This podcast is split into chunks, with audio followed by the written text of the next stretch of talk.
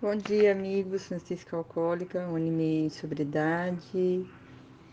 É, boa coordenação, amigo Wagner. É, bom dia, Diva. Helena. Eu não tinha visto, mas já a amiga Helena já tinha colocado, né, reflexão diária do A, preenchendo uma lacuna. E acabei colocando novamente porque eu queria muito falar sobre Eva, sabe? Que fala hoje, né? Bastava para o caso fazermos uma, uma pergunta. Creio agora, eu estou disposto a crer que existe um poder superior a mim mesmo?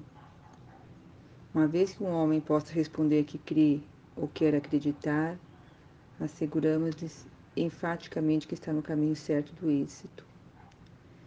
Então, né? É, eu precisei realmente me render, né?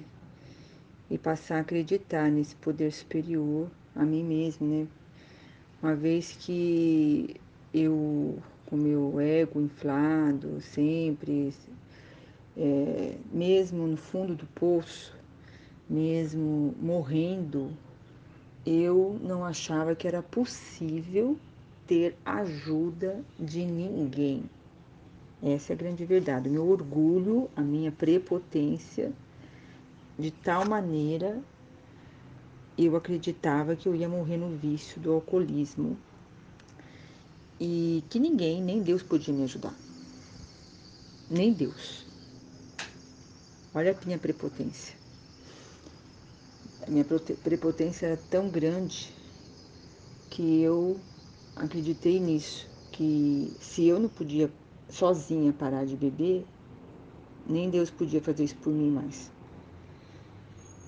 E aí, olha como ele é amantíssimo, né? Esse poder superior é muito forte mesmo.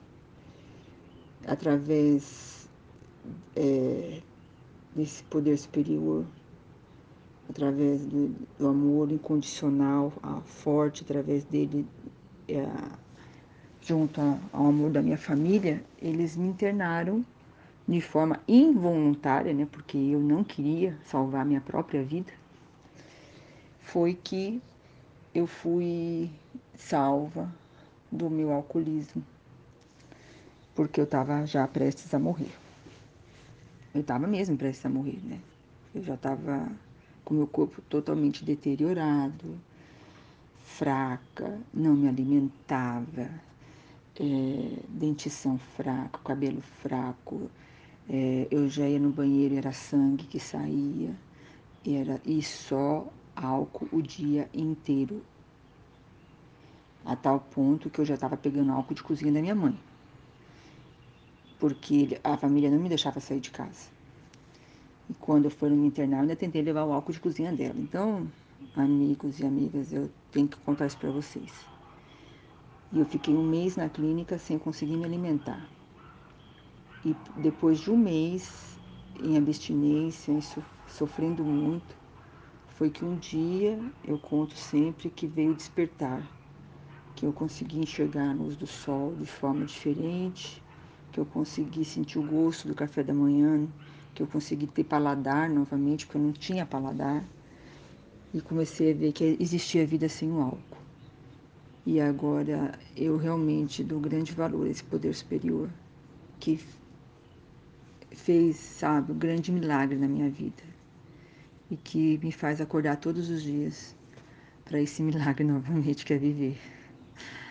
Ai, sem palavras para dizer que eu estou vivendo um grande milagre todos os dias, muito feliz.